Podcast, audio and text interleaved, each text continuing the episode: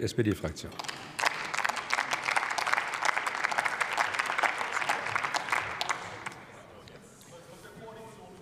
Sehr geehrter Herr Präsident, liebe Kolleginnen und Kollegen!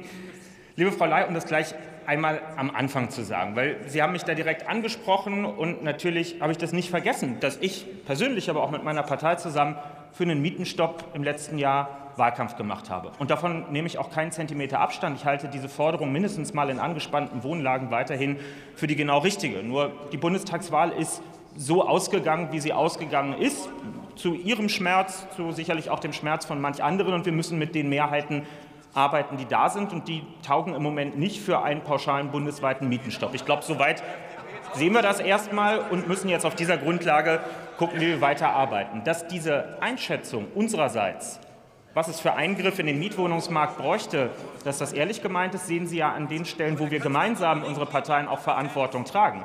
Ist der sozialdemokratische Stadtentwicklungssenator Andreas Geisel gestern gerade etwas in Aussicht gestellt hat, was wir, denke ich, jetzt gemeinsam im rot-rot-grünen Senat in Berlin machen werden, nämlich dort, wo wir es regeln können, auch auf Landesebene, bei den landeseigenen Wohnungsbaugesellschaften im nächsten Jahr zu einem tatsächlichen Mietenstopp und auch zu einem Kündigungsschutz übrigens zu kommen, dass wir das ja, aber das ist etwas, was wir jetzt gemeinsam in Berlin machen werden, dort, wo wir die Möglichkeiten haben. Und ich möchte das auch ausdrücklich als Appell an die politischen Mehrheiten auf den jeweiligen Ebenen nutzen an dieser Stelle. Nutzen Sie, liebe Landespolitikerinnen und Landespolitiker, diese Möglichkeiten, wo immer sie sich bieten. Was die Indexmietverträge was die Indexmietverträge angeht, hat meine Kollegin Martens vorhin das Notwendige dazu gesagt.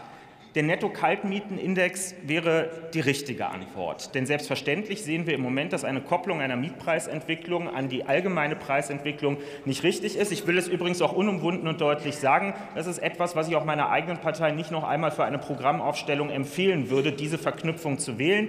Hier ist man dem Irrtum aufgesessen, dass ein relativ konstanter Wert über die letzten Jahre quasi als fix zu betrachten ist und sich nicht mehr wesentlich ändert. Wir erleben Tag für Tag im Moment das Gegenteil davon.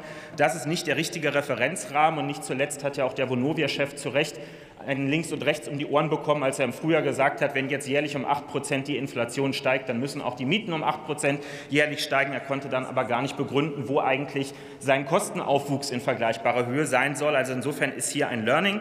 Trotzdem sehe ich es genauso, nicht das Kind mit dem Bade ausschütten und dieses Instrument von Grund auf verdammen.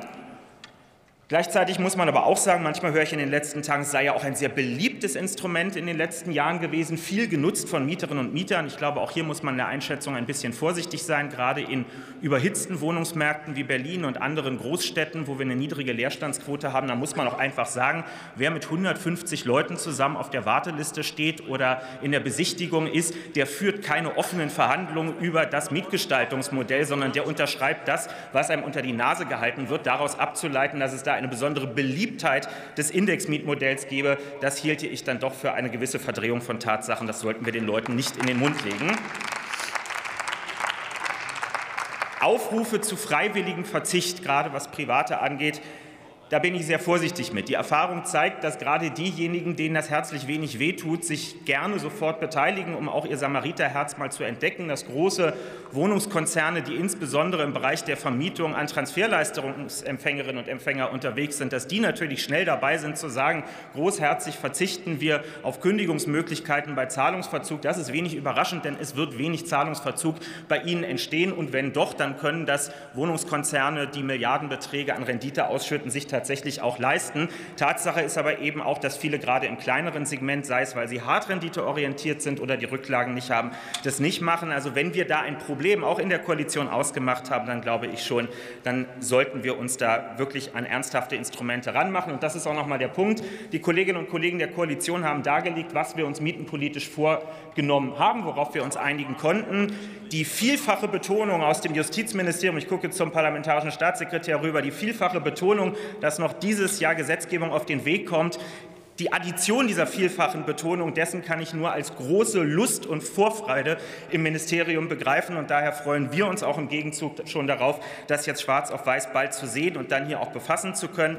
Und abschließend kann mir dann doch nicht verkneifen, auch zu Herrn Beckham von der AfD noch was zu sagen. Ist ja schon einfach interessant zu sehen, dass hier mir nichts, dir nichts einfach die Marktmechanismen für den Wohnungsmarkt für etwas, was nach der UN-Sozialcharta ein soziales Menschenrecht ist, erklärt werden. Was Herr Beckkamp hier im Prinzip den Menschen in Deutschland gesagt hat, ist, Marktregeln sollen auf dem Wohnungsmarkt komplett durchschlagen. Was baut der Markt im Moment? 14 Euro kalt den Quadratmeter aufwärts im frei finanzierten Wohnungsbau. Das ist das, was Sie den Menschen in Deutschland sagen. Gesprochen hat Ihre soziale Heimatpartei in Deutschland, die AfD. Das wird auch nicht besser, wenn man danach noch Rio Reiser bedient. Sie haben sich heute eher orientiert, wie Sie es so oft tun tun, an Slime, die damals schon gesungen haben, Deutschland muss sterben, damit wir leben können. Das ist das Motto Ihrer Partei und Ihrer Herr Fraktion. Kollege. Und so machen Sie auch Politik in diesem Haus, bei der Wohnungsmarktpolitik und anderswo genauso.